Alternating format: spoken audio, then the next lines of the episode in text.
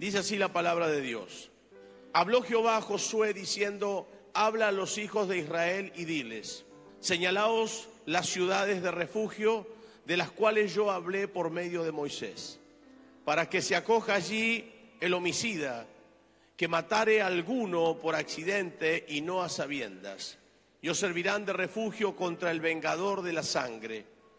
Y el que se acogiere a alguna de aquellas ciudades, se presentará a la puerta de la ciudad y expondrá sus razones en oídos de los ancianos de aquella ciudad, y ellos le recibirán consigo dentro de la ciudad y le darán lugar para que habite con ellos. Versículo 5. Si el vengador de la sangre le siguiere, no entregarán en su mano al homicida, por cuanto hirió a su prójimo por accidente, y no tuvo con él ninguna enemistad antes, y quedará en aquella ciudad hasta que comparezca en juicio delante de la congregación y hasta la muerte del que fuere sumo sacerdote en aquel tiempo. Entonces el homicida podrá volver a su ciudad y a su casa y a la ciudad de donde huyó. Creemos en el poder de la declaración. Levante sus manos al cielo, repita conmigo así. Señor Jesús, gracias por tu palabra. Tu palabra es verdad. Tu palabra me bendice. Tu palabra me prospera. Tu palabra me edifica. Señor, habla mi corazón y utiliza la vida de mi pastor con revelación, ciencia, profecía, gracia sobre gracia sea sobre su vida. Bien alta sus manos, dice, vacíame de mí y lléname de ti. En el nombre de Jesús y todos decimos, amén y amén. Quiero hablarles en esta noche sobre las ciudades de refugio. A medida que el pueblo de Dios iba tomando territorio, Dios les dice que tienen que formar tres ciudades de refugio y a medida que iban avanzando se iban a sumar tres más. Iban a haber seis ciudades de refugio, de un lado del Jordán tres y del otro lado otras tres. Ahora, si usted tendría que ir a pedir un consejo, si usted está agobiado, si usted está preocupado o preocupada, si usted está pasando una necesidad del alma, algo que lo quebranta, algo que le quita la paz, algo que lo preocupa, algo que no lo deja descansar, que no lo deja dormir, solamente piense por un instante a qué casa usted iría, con qué persona usted hablaría para que les den una palabra de ánimo y los fortalezca, escuche su congoja y su dolor. Seguramente usted ya en su mente sabe a quién iría. Por ahí iría a la casa de su madre, a la casa de su padre. Quizás usted iría a la casa de un amigo, alguien que vos te puedas sentir acobijado, entendido y escuchado. Hace ya dos décadas, nosotros con Miriam llevamos 29 años de casados y nuestra primera hija vino nosotros siendo jóvenes. Había la niña ido al jardín de infantes y yo estaba en el trabajo y de buenas a primera, bueno, Miriam no sé por qué situación no estaba en casa, no sé si había ido a la casa de su madre. Me llaman por teléfono y me dicen, señor Rey, sí, la lo llamamos del jardín de infantes. Digo, ¿qué pasó? Usted es el papá de Melissa, sí, ella ha tenido un accidente. Cuando me dijo, ella ha tenido un accidente, como que la mente se me bloqueó, como que se me, se me borró todas las cosas que tenía en la mente en ese momento y una preocupación tan grande me invadió, porque rápidamente cuando te dicen accidente, uno no piensa lo mejor, ¿qué piensa siempre? Pensamos lo peor. No recuerdo qué más me dijo, pero me dijo ella, por favor venga urgente. Tomé el vehículo y fui para el lugar donde estaba el jardín de infantes y creo firmemente que aquel cartel que le ponen a aquellos autos que dicen no corro sino que vuelo bajito, yo creo que ese auto volaba, pero más volaba mi mente pensando lo que le pudo haber pasado a esa criatura. Llegué al jardín de infantes, hablé con la maestra, la, directora, y ellas, ellas me dicen, no, la niña no está aquí, la mandamos a la guardia. Peor, peor. Estaba realmente preocupadísimo. Me dice, queda acá unas cuadras. Así que emprendí caminando ya muy rápido, casi corriendo para ir hasta la guardia. Y cuando voy para entrar a la guardia, unos 20 metros, veo que salen las maestras de la mano con ella. Mi hija, su guardapolvo celeste, con las puntitas blancas, su corbatita, me acuerdo como si fuera hoy, que decía Melisa, con sus dos trencitas, rubiecita y su flequillito, la veo que sale con su delantal empapado en sangre. Me agarró una desesperación tan grande y la veo que en su nariz tenía un parche enorme. Tenía una cinta que le cubría su naricita y entonces empecé a correr hacia ella, pero me di cuenta en el momento que mientras yo corría en la desesperación de mi rostro, la estaba preocupando más a la niña que tenía cinco años. Así que traté de tranquilizarme, hice esto, me arrodillé y abrí mis brazos. Y cuando abrí mis brazos, la niña corrió hacia mí, soltó las manos de las maestras y corrió hacia mí y la abracé fuerte y la alcé. Le dije, hijita, ¿qué te pasó? Y ella me dijo, una compañerita me clavó un lápiz. Se habían llevado un lápiz de mina esos que tienen la punta de metal, y la niña le clavó el lápiz en la nariz. ¿Cómo ella corrió? ¿Cómo ella vino hacia su padre? ¿Por qué? Porque sintió el refugio, la protección. Y creo que esto mismo pasa en Israel. Es lo que el Señor está observando y está viendo, que hay mucha gente que puede pasar por situaciones difíciles y tiene que haber un lugar donde ellos puedan correr. Por eso este mensaje voy a hablarles sobre las ciudades de refugio. El propósito de esas ciudades de refugio es para aquellas personas que por algún accidente habían matado a alguien. Cuenta la escritura, por ejemplo, si dos personas estaban cortando por ahí un, árbol y el hierro se le sale y le pega en la cabeza al otro y lo mata, ese hombre tenía que correr a la ciudad de refugio para que no venga el vengador de la sangre de ese hombre y lo mate antes de llegar a ese lugar. El propósito era mantener la salud de la sociedad israelí. Es decir, entonces que el propósito era que la violencia no se expanda de tal manera que se armen como guerras civiles dentro del pueblo de Dios, entre clanes y familias en contra de uno y otro, que muchas veces a diario lo podemos ver familias que se odian por cuestiones personales, por cosas que pasaron con los padres o con los hijos. De esta manera evitaban la proliferación de la violencia sin control en el pueblo de Dios. Era una manera de tranquilizar la cosa, era una manera de poner paños de agua fría ante la pérdida y la necesidad. Esta actitud tiene mucha relevancia en los tiempos que vivimos, ya que la violencia es el pan diario y la sed de venganza de la gente toma entonces la justicia por mano propia. Usted lo ha visto hoy por hoy la violencia que hay, la violencia que se vive. Cuando encuentra las personas a un ladrón, a un delincuente, la gente como ya no cree en la justicia, dice la justicia no existe, la justicia no hace nada. La gente que hace trata de hacer justicia por mano propia. ¿Lo ha visto usted? Gente queriendo linchar a un ladrón, pateándolo en el suelo, lastimándolo. ¿Por qué? Porque la violencia genera más violencia, pero la necesidad de la gente de que alguien escuche su tema de injusticia y que le hagan justicia.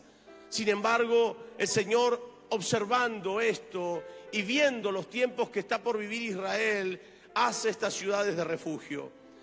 Estos actos no solo profanan la tierra trayendo muerte y dolor sobre la tierra de Israel, sino que también van a profanar la paz de la misma tierra. Porque vuelvo a decir, la violencia que engendra, más violencia. En aquel lugar habían provisiones, había comida, había abrigo, había lugar para descansar. Eran ciudades que estaban dirigidas por los levitas. Eran los sacerdotes los que dirigían esas ciudades de refugio y los caminos hacia la ciudad tenían que estar arreglados. ¿Cómo tenían que estar? Arreglados. Estaban bien arreglados los caminos para que la gente pueda acceder de manera pronta a la ciudad de refugio. En aquellos tiempos, las calles para las ciudades de refugio debían estar, dígalo, dígalo, arregladas. Y saben ustedes, miren lo que dice la palabra con respecto a lo que les estoy diciendo. Deuteronomio capítulo 19, versículo 3. Mire esta palabra. Arreglarás los caminos y dividirás en tres partes la tierra que Jehová tu Dios te dará en heredad y será para que todo homicida huya allí. Y pareciera entonces que aquel que había matado a propósito, entonces podía ir a esa ciudad y quedaba como si nada. No, de ninguna manera. Era que podían llegar a ese lugar, pero luego tenía que haber justicia. Los sacerdotes y el pueblo juzgarían a esa persona si había hecho algo queriendo o no. Ellos iban a evaluar el caso. Los recibían, por supuesto, los sacerdotes, le daban, como les dije, abrigos y le daban comida, le daban todo lo que necesitaba, esperando un justo juicio para su vida. Los llevaban probablemente al, altar del santuario y luego entraba en juicio para determinar si fue intencional el caso o no. Y si fue intencional, se lo entregaban al vengador de la sangre. Ese vengador de la sangre tenía en sus manos el poder de matar a aquel hombre que había matado a otros y lo había hecho queriendo. ¿Se acuerdan de la famosa ley del talión? Ojo por ojo y diente por diente. Es decir, que vos matabas y te mataban, vos hacías algo y te hacían lo otro, porque era la ley del talión. Sin embargo, nos encontramos ahora con este Cristo Jesús con este Señor Jesucristo, que es el sumo sacerdote para nosotros. Tres cosas importantes que había en la ciudad, o por lo menos rumbo a la ciudad. Primero, camino. Diga conmigo la palabra, camino. Había camino y el camino estaba allanado. ¿Qué hizo Jesús en la cruz del Calvario? Cuando nosotros estábamos perdidos en nuestros delitos y pecados. Dígame si Él no allanó el camino. Dígame si Él lo que no hizo a través de la sangre, a través de su cuerpo clavado en esa cruz y morir por nuestros pecados, allanó el camino para que nosotros tengamos vida y vida eterna. Es decir, que no solamente Él allanó el camino, sino que Él mismo es el camino, porque dice la palabra de Dios que Él es el camino, la verdad, Él es la vida, Él es nuestro camino, el único camino al Padre, no hay otro camino, no hay otro mediador entre Dios y los hombres, Cristo es el camino, Cristo es el camino. Lo segundo es Él la ciudad de refugio, ¿a dónde vamos a ir? Cuando a veces tenemos un problema, una necesidad, un dolor del alma, cuando muchas veces lloras en silencio y no tenés consuelo, cuando muchas veces no sabes dónde ir y vas y contás tus cosas a gente que crees que puede ayudarte, que puede escucharte, y lo único que podés oír es que te dicen ya va a pasar, pero seguís con el mismo dolor, con la misma tristeza. ¿Cuántas veces teniendo a Dios y sabiendo dónde ir, vamos a caminos equivocados o a lugares equivocados? ¿Cuántas veces cuando te falta el dinero vas a pedir a uno o a otro y mañana quizás te critican que andas pidiendo. Pero qué bueno sería entender que a quien nosotros tenemos, Él tiene todo para darnos. Jesús de Nazaret, si tan solamente pudiéramos orar, si tan solamente pudiéramos pedirle a Él. Si tan solamente pudiéramos ir y contarle nuestras dificultades y nuestros problemas, sabemos que Él vive y vive para siempre. Él escucha y Él contesta y Él moverá los hilos de manera invisible para traerte a ti lo que necesita tu alma, para ayudarte con tu familia, para sacarte de esa enfermedad, para extenderte la mano en tiempos de dificultad. ¿No es esto maravilloso? ¿No es esto glorioso? Jesús es nuestro refugio. Pero ¿qué decir de si Él es el, el Cristo, el sumo sacerdote? ¿Quién era el vengador? El vengador representa al diablo, la oscuridad, al mundo de las tinieblas. Hay un refrán muy popular que dice, yo no creo en las brujas, pero que, que las hay, las hay. Hay gente que trabaja con lo malo, hay gente que desea que a vos no te vaya bien. Hay personas que cuando te ven que vos empezás a levantar la cabeza, por ahí te, te palmean la espalda, pero luego te critican a escondidas. Muchas veces cuando vas mejorando tu condición, hay personas que se alegran, seguramente aquellos que te aman bien, pero hay otros que desde la clandestinidad quizás se ponen mal y se entristecen, porque no todos se ponen feliz cuando te va bien. No todos se ponen felices cuando a vos te ponen arriba, cuando estabas abajo. No todo el mundo se pone feliz y se alegra cuando te ascienden en el trabajo o te aumentan el sueldo. No todo el mundo se pone feliz cuando de repente estuviste soltero tantos años y de repente aparece la persona de tu vida y te enamorás para siempre. No todo el mundo se pone feliz cuando las cosas te van bien, pero sí hay uno que se pone feliz, que es el dador de todas las cosas. Jesús se pone feliz cuando vos estás mejor, cuando vos salís de las drogas, cuando vos salís de la delincuencia, cuando vos te enamorás, cuando vos te sanás, cuando vos encontrás el rumbo, cuando las puertas se abren, Él sí se pone contento. Diga conmigo amén, diga algo por favor, gócese y alégrese. ¿Quiénes son los refugiados? Los refugiados somos nosotros. Es decir, hay un sacerdote, un sumo sacerdote llamado Cristo, hay un vengador que puede ser ese mundo de oscuridad, el mismo diablo, la bruja, quien usted quiera llamarle, el que te acusa con el dedo por tus errores. Pero ¿quiénes son aquellos que van al lugar del refugio? ¿Quiénes son aquellos que se van a refugiar en ese lugar? Somos nosotros. Somos nosotros que necesitamos ser oídos muchas veces. ¿Por qué venís a la casa de Dios? ¿Por qué venís a escuchar una palabra como esta? ¿Por qué venís a escuchar a tu pastor? Porque usted escucha el timbre de mi voz, pero es Dios quien le habla. Usted escucha que yo hablo y usted entiende mi voz y escucha el timbre, pero usted interpreta que es Dios quien le está hablando y le dice, yo te refugio, yo te ayudo, yo estoy contigo todos los días hasta el fin de los tiempos.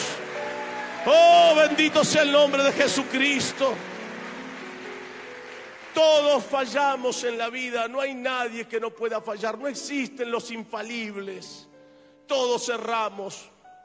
Cuando los religiosos vieron a la mujer prostituta tirada en el suelo frente a Jesús, todos agarraron una piedra para echarla sobre ella, para matarla, porque era una ley que a la mujer que la encontraban prostituyéndose, la ley mosaica los habilitaba para matarla con piedras. Y entonces Jesús mira y observa la condición. Los hombres le, dicen a Jesús, la ley dice esto, ¿tú qué dices? ¿La matamos, la dejamos viva? Y Jesús, escribiendo en el suelo, no sabemos lo que escribe, pero escribiendo en, suelo, en el suelo, Jesús dice, el que esté libre de pecado, tire la primera piedra. Es que todos fallamos. Dice que cada religioso fue echando la piedra en el suelo y se fueron avergonzados porque sus conciencias los acusaban. Usted seguramente ha dañado con sus palabras, quizás a su ser amado, quizás dañó a un hijo, una hija con sus palabras, quizás dañó a su esposa, a su esposo, quizás usted habló mal, dijo cosas desde el dolor, porque a veces cuando nos tocan de manera como reflejo, tratamos de defendernos y usamos las palabras más hirientes que tenemos. Y esas palabras son, no sé para qué me casé, no sé para qué vivo con vos, me haces infeliz, no sé, sos un inservible, un inútil y a veces la lista es interminable. Luego cuando termina la discusión nos echamos culpas por todo lo que dijimos que estaba en nuestro corazón. Y a veces no es que le decimos esto a la gente desconocida, le decimos a la gente que más cerca tenemos, a los que más amamos. Y ahí es donde muchas veces la culpabilidad que sentimos nos hace sentir ese, profundo dolor, ese vacío del alma, donde decimos, el peor de todos no son ellos, los peores soy yo. Es donde comenzamos a acusarnos y nuestra propia conciencia nos acusa. Pero ahí, cuando nos damos cuenta que todos fallamos y que todos podemos herir, en alguna oportunidad debemos reconocer que hay un solo lugar donde ir. Por eso me llama poderosamente la atención lo que la vez pasada les predicaba, cuando Jesús en ningún momento le va a reprochar a Pedro porque lo negó.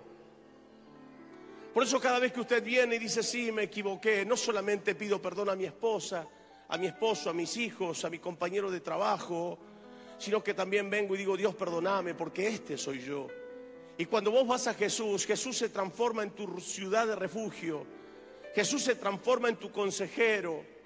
Y vuelvo a decirte, quizás no sentís la voz de Dios audible, pero sí sentís en tu corazón que algo está siendo transformado. Sentís que Dios te está hablando por su palabra. Sentís que en un momento como este el pastor Alberto está hablando, pero no es el pastor Alberto, como dije, es el timbre de mi voz que escucha y es Dios quien le habla. Y entonces usted dice, ¿cómo puede ser que este hombre me diga a mí lo que yo estoy viviendo. Es que usted ha dicho bien, no es el hombre que te está hablando, es que Dios conoce tu corazón y necesita utilizar instrumentos.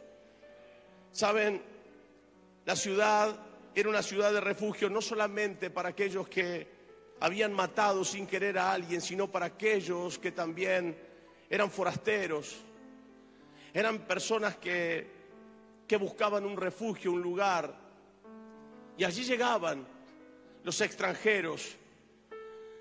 El camino estaba sumamente señalado. Si usted quiere saber qué hacer, usted tiene que leer la Biblia. ¿Qué tiene que hacer? Leer la Biblia. Si usted quiere saber qué hacer, usted lea la Biblia. La Biblia, cuando usted comience a leerla, se va a dar cuenta que Dios va a comenzar a hablarle por ella. Saben, el camino está arreglado, pero la señalización está sumamente bien puesta para que toda la gente conozca a dónde debe ir. ¿Cómo hacer? ¿Cuántos usan el GPS? A ver, levánteme la mano. Hay varias aplicaciones, pero hay algunas aplicaciones que cuando usted entra a un barrio, el GPS comienza a decir, cuidado, usted está entrando en zona peligrosa. Entonces usted sube los vidrios, dice, tenés cuidado, fíjate, porque usted está entrando en zona peligrosa. Si usted va a pedir ayuda al lugar que no es indicado, usted está entrando en una zona peligrosa. Si usted va a pedir ayuda al brujo, al hechicero, si usted va y, y, se mete en varios terrenos difíciles, escabrosos, llenos de lodo, usted va a pagar un precio muy alto. Pero Jesús va a señalizar el camino para que no te equivoques. Y le contaba a los hermanos que aquellos que van a la costa argentina, ¿cuántos van a la costa argentina manejando? A ver, levante bien, bien alta la mano. Hay una parada para aquellos que entran para el lado de San Clemente, de las Toninas. Hay una parada muy especial en la ciudad de Dolores. Usted llega a Dolores y usted comienza a sentir como que algo lo atrae y no es el Espíritu Santo. Usted empieza a ver holocaustos ahí, hay gente que está cocinando. Pasa por la mitad de Dolores, donde están todos los negocios, usted ve unas cuantas cámaras. ¿Y la velocidad máxima ahí cuánto es? 40. Si usted va a más de 40, le sacan una fotito y se la mandan a su casa. Y después tiene que pagarlo. Pero yendo un poquito más adelante, les contaba a los hermanos de la tarde, hay un paso nivel. En el paso nivel, la velocidad máxima en paso nivel es ¿cuánto? 20 kilómetros. 20. 20 kilómetros. Pero hubo un gracioso que agarró un aerosol y le puso al 20, le puso 80. ¿Cuántos lo vieron a eso? Y si uno observa 80, usted se come una multa de aquellas. O puede pasar cualquier accidente. Es que la señalización en la Biblia está bien clara. Cuidado cuando tomamos atajos, cuidado cuando vamos, vuelvo a decir, a las personas incorrectas. Cuidado cuando queremos que aquellos que están enfermos nos ayuden en nuestra enfermedad. Primero, enfermo, cúrate para poder ayudar al otro. Muchas veces vamos a lugares incorrectos y nos hace daño. Lo interesante, lo interesante de esto, vuelvo a decir que el camino es Jesús. Diga conmigo Jesús. La ciudad de refugio es Jesús. Y el sumo sacerdote, ¿quién es? Jesús. Es decir, que está Jesús en estos tres puntos básicos. Es Jesús el camino, es Jesús el refugio, es Jesús el sumo sacerdote. Preste atención al versículo número 6 de lo que dice.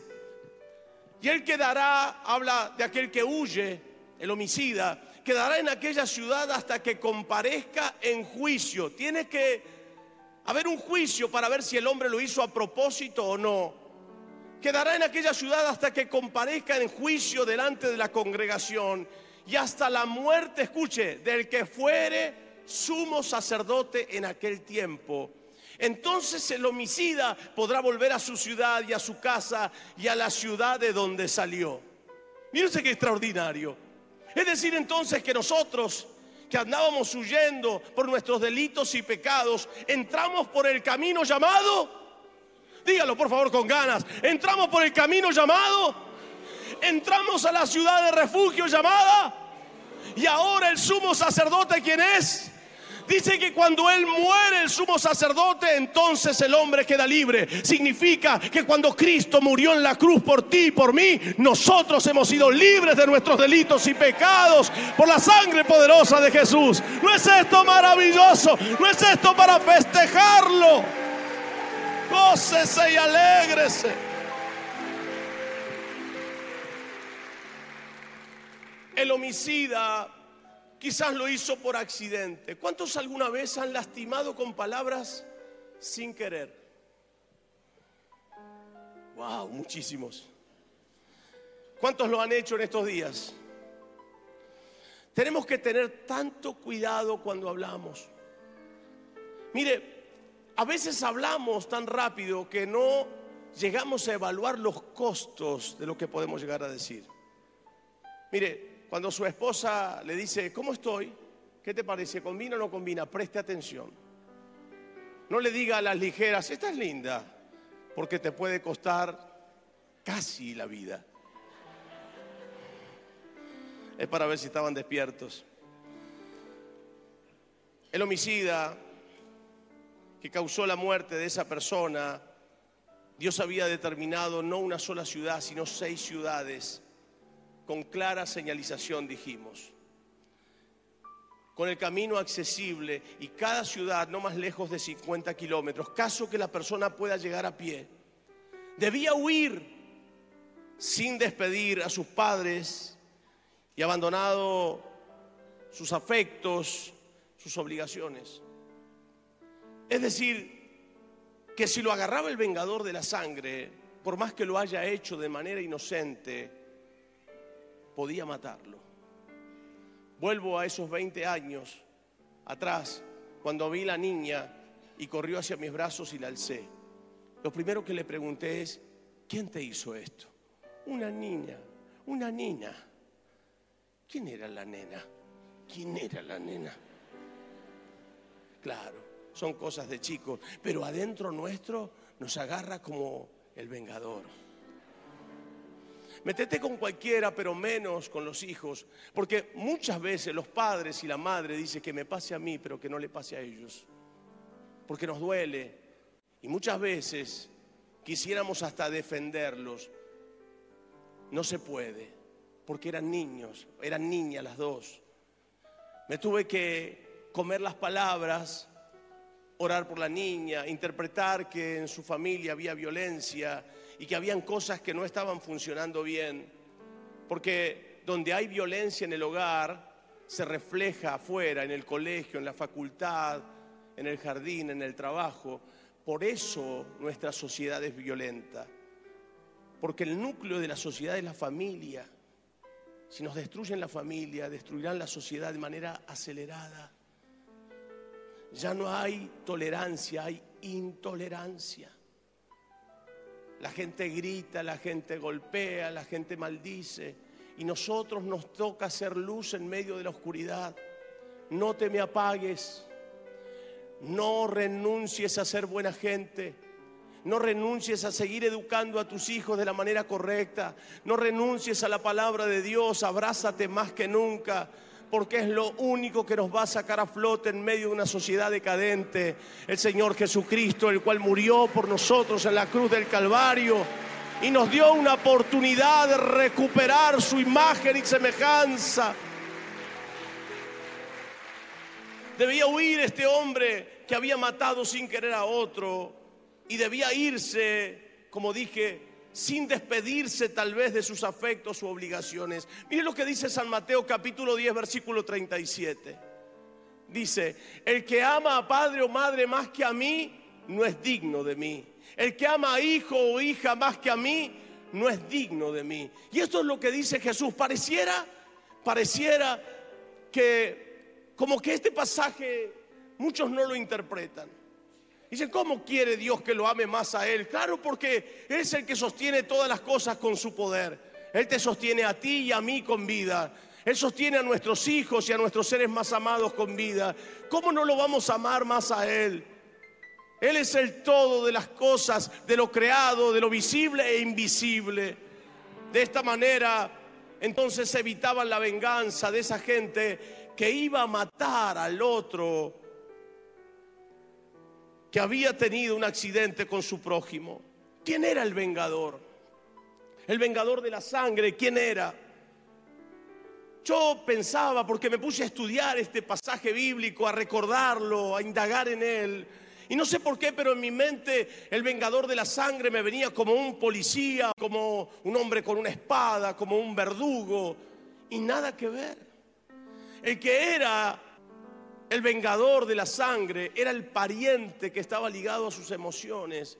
Es decir, que lo que me pasó a mí cuando vi a mi hija toda ensangrentada, es como que hay gente que no lo puede filtrar si es niño o niña, quiere vengarse.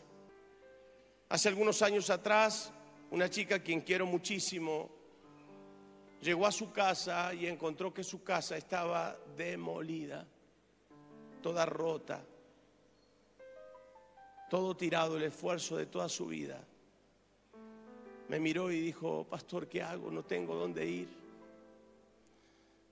La miré y le dije, hay dos caminos. O te enojás y gritás, insultás, o solamente perdonás y te vas a alquilar un lugar, aun cuando tenías casa propia. Optó por la segunda opción.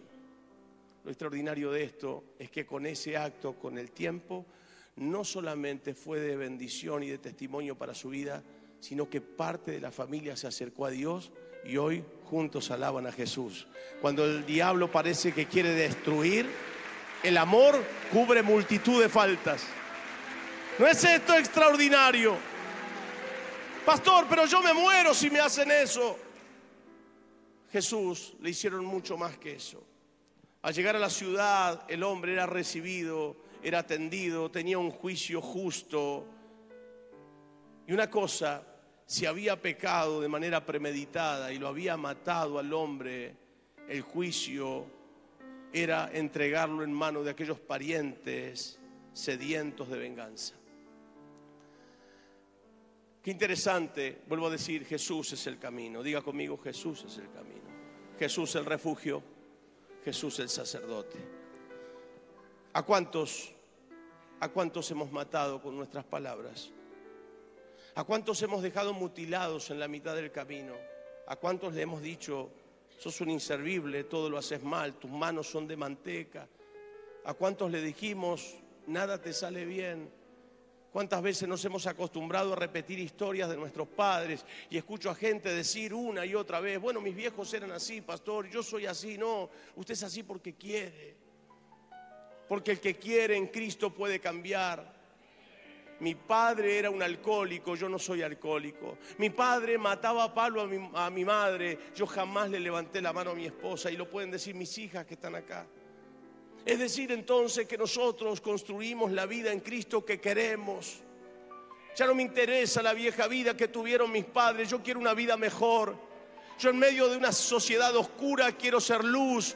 Y como les dije en una oportunidad, en las noches más oscuras, las estrellas brillan mucho más, muchísimo más. En tiempos de oscuridad, tú y yo brillaremos mucho más. En Cristo todo puede ser hecho nuevo. Diga conmigo un amén. ¿Cuántas veces cargamos con bolsas de culpabilidad? Y no nos podemos perdonar. Y a veces hasta somos crueles con nosotros mismos. Hay un tiempo para decir basta. El hombre sabe que si llega a esa ciudad, está dejando de lado sus emociones, su familia, sus afectos, sus negocios, sus proyectos, pero está corriendo por su vida. No le importa otra cosa. Óigame, cuando la vida está en peligro, vos no te importa nada más que la vida, es lo más valioso que puedes tener. Y el hombre corre hacia esa ciudad de refugio y lo están esperando. Ahí lo esperan para ayudarlo. Allí lleva toda su carga, su preocupación, su caso. Allí está. Ese es el hombre que necesita ayuda. Lamentablemente, necesitamos darnos cuenta que el único refugio seguro que podemos tener se llama Jesús, pero a veces no nos damos cuenta, lamentablemente no nos damos cuenta. Venimos a la iglesia, escuchamos la palabra de Dios, sé que tengo un montón de dificultades y salgo de la iglesia pensando a quién le voy a pedir ayuda. Si tan solamente usted pudiera orar, si tan solamente pudiera leer la Biblia, si tan solamente usted se aferraría a las promesas de Dios, usted se daría cuenta que usted no necesita pedirle a nadie, porque el Dios que te ama tocará los corazones que sean necesarios para ponerlos delante de tu camino y hacer para ti lo que tú necesites. No necesitas mendigar el favor de nadie, solo necesitamos a Dios, porque quien tiene a Dios lo tiene todo. Diga un gloria a Dios, diga un aleluya, diga algo por favor. Deja esas cargas en los brazos de Jesús. Él te llevará a ti también y te dará la victoria. Estoy seguro de esto. Qué hermosa palabra, qué tiempo glorioso. No hay situación que no pueda ser revertida. No hay problema que Jesús no pueda cambiar. No hay enfermedad que Cristo no pueda sanar. No hay drogadicto que no pueda ser transformado. No hay matrimonio que nos pueda ser restablecido. Todo es posible porque aquel que tiene a Cristo lo tiene todo. Gócese y alégrese, festéjelo. El camino el camino es fácil para poder llegar. Su palabra nos indica cómo hacerlo. El camino es fácil. El camino está señalizado. ¿Dónde vas a ir, mujer, a contar tu problema? Si tienes un oído que te escucha siempre. Se llama Jesús. ¿Dónde vas a ir a decir que te ayuden? Solamente Jesús puede hacerlo. Mire toda esta gente que viene aquí, cuatro reuniones. Esta gente no viene a perder el tiempo. Muchos de los que están acá son testimonios vivos de lo que Jesús hace. Yo no les pago para que ustedes estén aquí. Hay alguien que sí pagó por ustedes en la cruz del Calvario. Se llama Jesús de Nazaret, el Hijo de Dios, que vive y está entre nosotros. Si el mundo pudiera buscarlo, encontraría la salida a sus problemas. Si las naciones se arrodillarían ante Él, saldríamos de todas las dificultades presentes. Si los reyes de la tierra se inclinarían a Él, no habría nación que no se ponga de pie. Todo es posible cuando tenemos a Dios. Una familia que lo conoce es un pedacito de una sociedad que cambia gócese y alégrese, porque aquel que es tu ciudad de refugio, tu camino y tu sacerdote, tiene el poder para hacerlo todo. Todo, sí, todo. Todo lo que necesitas está en Él y en nadie más que Él.